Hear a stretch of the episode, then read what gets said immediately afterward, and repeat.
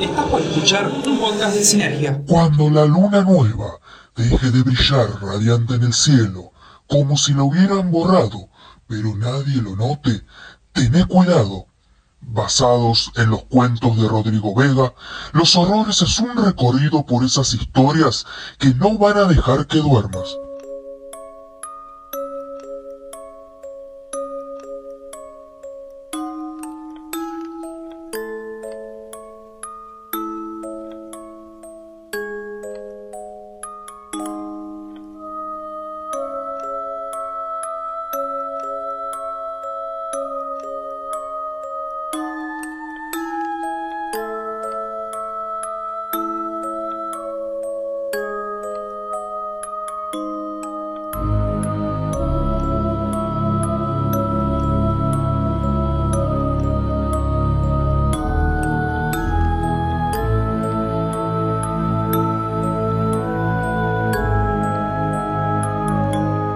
Joel salió a buscarla, caminando.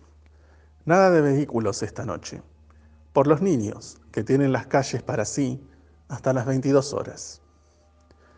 Luego los adultos tendrán su baile con disfraces toda la noche, hasta la madrugada al menos. Durante el evento, los jóvenes del pueblo están citados a la casa de la familia más rica para una memorable fiesta. Él piensa en el verano, cómo no. Para variar, planea cómo trabajar mayor cantidad de horas para ahorrar y comprarse su primer auto, con ayuda de sus padres, sin duda. Su caminata comienza a estirarse para darle tiempo a sus pensamientos. Necesita organizar mínimamente su vida. Es curioso todo lo que nos perdemos adentrados en nuestra realidad. Tomarnos esa licencia unos minutos es saludable. Hacerlo en esta noche, ja, ja, ja, no.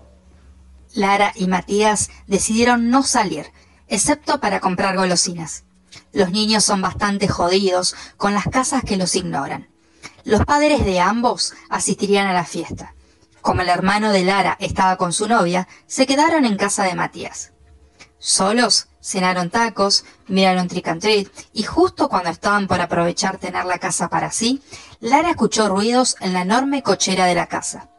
Matías se dispuso a revisar, pero vio una sombra femenina en el patio. En lugar de sentir un ínfimo escalofrío, soltó una carcajada, convencido de ser el objeto de una broma pesada de sus amigos, que le reprocharon temprano por la tarde no ir a la fiesta para quedarse con su novia le dijo a su chica, ya vuelvo. Son esos pelotudos tratando de asustarnos. Anda a la cochera con tu máscara y tirales caramelos, porque están en el patio también. Confiado y risueño, salió al patio para burlarse de sus amigos, pero lo esperaba una joven sentada con los pies en la pileta, dándole la espalda. Continuó avanzando de buen humor hasta apreció el detalle que esa joven exhibía. Ropa mojada, arruinada, ensangrentada. Se sentó a su lado y le dijo, mis amigos son unos capos por disfrazarte así. La verdad cualquier otro lo asustaría. Ella no respondió, pero sí le dejó ver los rasgos que la muerte talló en su rostro tras tantos años. Entonces él lo supo, esto no era una broma.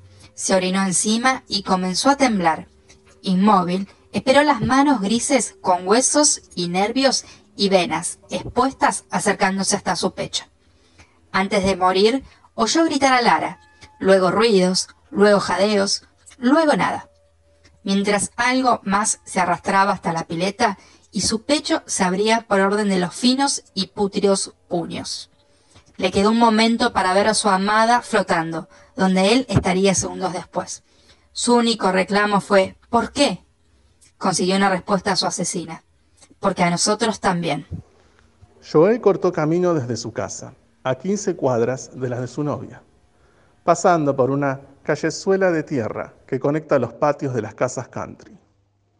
Apresuró el paso porque no deseaba estar mucho tiempo en esa calle de 300 metros con escasa iluminación, en su mayoría proveniente de los reflectores de los enormes patios de cada propiedad, principalmente porque todo el pueblo estaba en el centro y aún no había cruzado a una sola persona los arbustos, de dos metros de alto dejaban entrever los cuerpos flotantes en la pileta, pero el distraído protagonista no los notó.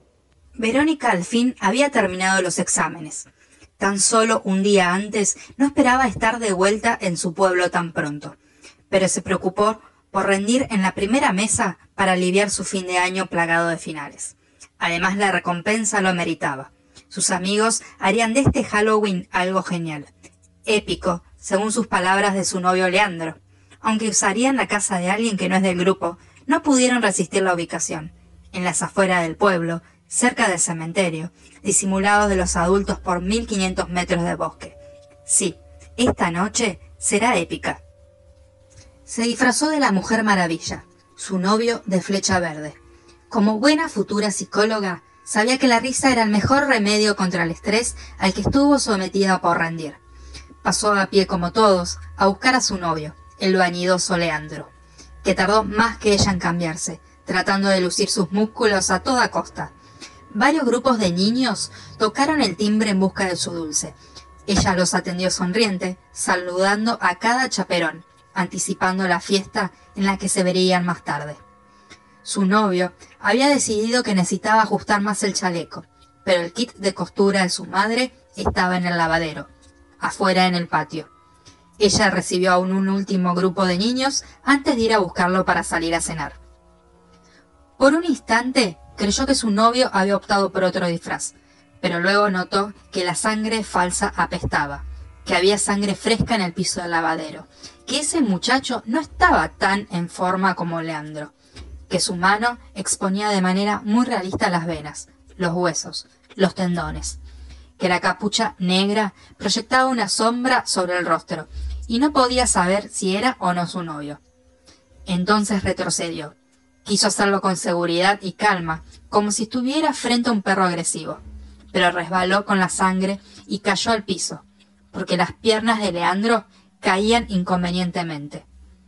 Gritó, aunque a nadie alertaría un grito, entre tantos otros que los niños estaban generando al frente de la casa.